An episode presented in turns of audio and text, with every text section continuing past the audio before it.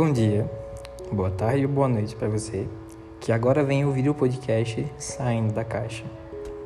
Nessa situação que nós vivemos ultimamente, eu passei um pouquinho de tempo afastado do Saindo da Caixa, tanta coisa aconteceu desde o último episódio que vocês nem imaginam.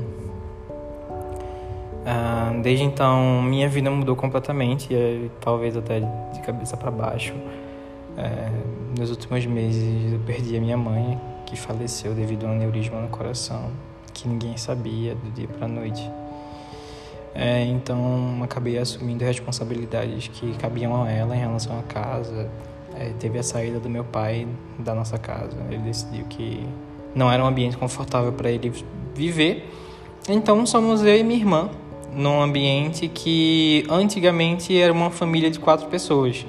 E isso muda muito a rotina, né? Muda muito a nossa rotina, muda muito a nossa maneira de pensar e a perspectiva de uma vida é, absurdamente diferente. E nesse processo, onde eu morava sozinho, agora eu moro com minha irmã, né? Na casa que antes era da minha mãe. E eu, como vocês sabem, eu tinha me mudado, mudado para um apartamento onde eu morava só. A vida é muito maluca a vida é muito maluca, ela surpreende vocês e a todos nós de uma forma inesperada, às vezes que parece onde a gente não vai conseguir lidar com a situação, onde o fardo parece ser maior do que a nossa capacidade de lidar com as coisas.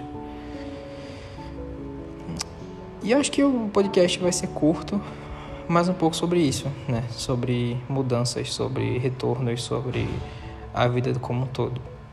O fundo do podcast talvez não fique tão limpo porque eu estou gravando pela primeira vez no celular, no meu trabalho, porque um desses insights da minha vida corrida eu decidi que seria uma boa hora para conversar. Então, espero que vocês aproveitem o episódio e que a gente possa começar uma volta à nossa rotina de antigamente de conversas. Então, é, lidar com, com a morte de um, de um ente querido, lidar com a morte de um parente, principalmente da sua mãe, vai ser de longe a experiência mais dolorida e a experiência mais difícil da vida de alguém. É, eu estava pensando muitas vezes que eu era adulto o suficiente para lidar com os meus problemas, adulto o suficiente para lidar com meus problemas psicológicos, com os meus problemas emocionais, com as minhas contas, com o fato de morar sozinho, até o momento que minha mãe se foi. E aí eu me vi como uma criança no meio de um tornado, se forçando a ser adulto e responsável por outras pessoas, num processo tão dolorido quanto é a partida de alguém. É uma dor que eu não desejo nem ao meu pior inimigo. Passar por tudo que eu passei, que um dia eu disse que nunca passaria. Como, por exemplo, ver minha mãe morta, reconhecer corpo, é... enfim. Mas esse podcast não é sobre a morte, e sim sobre o que ela significa para quem vive, né? Afinal, a morte é a passagem da vida material para uma vida metafísica e para quem fica é a despedida de uma jornada e a ramificação de outra. Porque a partir daí a gente começa a ter outros planos, a gente começa a lidar com a nossa história de uma forma completamente diferente.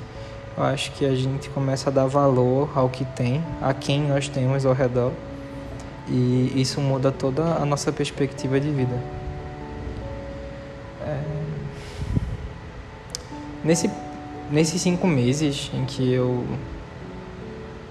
tenho vivido essas experiências, eu tenho me conectado muito com meu eu interior e tenho percebido que tudo aquilo que eu aprendi sobre mim mesmo era uma grande farsa. Né? Nossos, nossos problemas, eles são, eles acontecem e quando eles acontecem, a gente monta um personagem que consegue lidar com aquilo E é como customizar um personagem no The Sims, por exemplo. A gente monta aquele personagem, salva ele para utilizar em situações semelhantes, mas a verdade é que aquilo ali não é real. Aquele, aquele personagem ele vai ser por uso limitado e quando outro problema, que dessa vez tome talvez proporções, proporções maiores, a gente vai ter que enfrentar com quem nós somos e com quem nós somos é exatamente aquilo que a gente tanto nega: inseguro, é, nervoso, medroso, deprimido, ansioso. E utilizar dessas fraquezas, dessas, dessas realidades, dessas diferenças do que seria o ideal é muito foda, velho. Porque a gente começa a entender que os nossos, os nossos defeitos eles compõem algo muito divino que é a nossa vida. Não é como se tudo bem você ficar ansioso, não é como se tudo bem você ter ser deprimido, mas está tudo bem você ser assim quando você precisa aceitar que você não precisa ser perfeito o tempo todo. Eu acho que com tudo isso eu quero dizer que às vezes a gente toma tanta responsabilidade de ser perfeito, tanta responsabilidade de parecer suficiente, de se sentir autossuficiente, de fazer com que as pessoas nos enxerguem como ideal, de fazer com que as pessoas nos enxerguem como responsáveis demais, que nos admirem, que nos aplaudam, que a gente acaba esquecendo que no meio de tanta coisa para tentar ser, existe alguém que está segurando a corda ali com tanto peso que uma hora não vai conseguir. E é nessas horas que a gente não consegue segurar a barra que as coisas realmente acontecem. É quando a gente decai, é quando a gente falha, é quando a gente se cobra por falhar, é quando a gente não consegue seguir em frente, quando a gente perde alguma coisa, quando a gente perde alguém, que a gente percebe a fraqueza e a fragilidade do ser, que é a fragilidade do ser eu. Então a gente percebe, né, e com, com a gente perceber é um, uma forma de eu dizer que eu percebi no meu processo de parecer ser responsável, de parecer um grande profissional, de parecer alguém que sabe lidar com muita coisa, eu percebi que eu estava fraco demais para continuar fingindo. E foi quando eu comecei a adoecer, literalmente. Tipo, meu corpo ele pedia socorro porque eu estava lidando com tanto, lidando com, com tantas coisas e puxando tantas coisas para mim, porque eu achava que eu conseguia ser capaz de resolver, que o meu corpo somatizou tudo isso. E aí eu sentia muitas dores, eu sentia febre, essas coisas. Até o ponto que eu percebi que eu precisava deixar a peteca cair um pouco. Na vida da gente, a gente tenta se mostrar forte o tempo todo, a gente tenta se mostrar estiloso o tempo todo, a gente tenta se mostrar um ser humano ideal, com a saúde mental em dia, é, com um trabalho bem feito.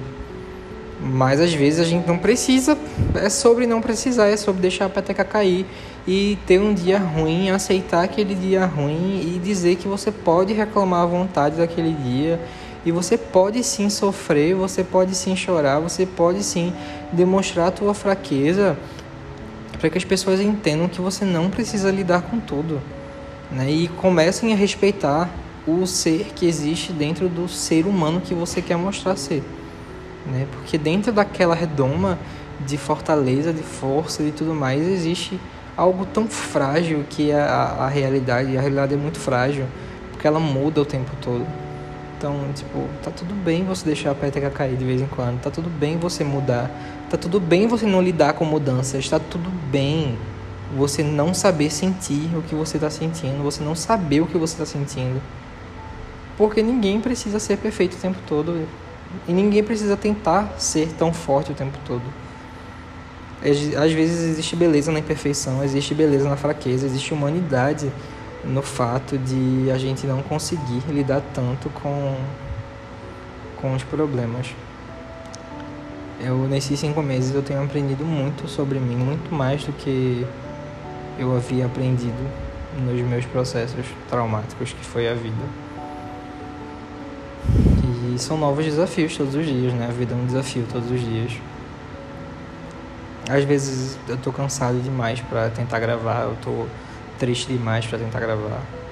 Mas uma hora respeitando o meu tempo, o seu tempo, você vai conseguir produzir aquilo que você quer, você vai conseguir sair da onde você quer, você vai alcançar os objetivos que tanto você quer.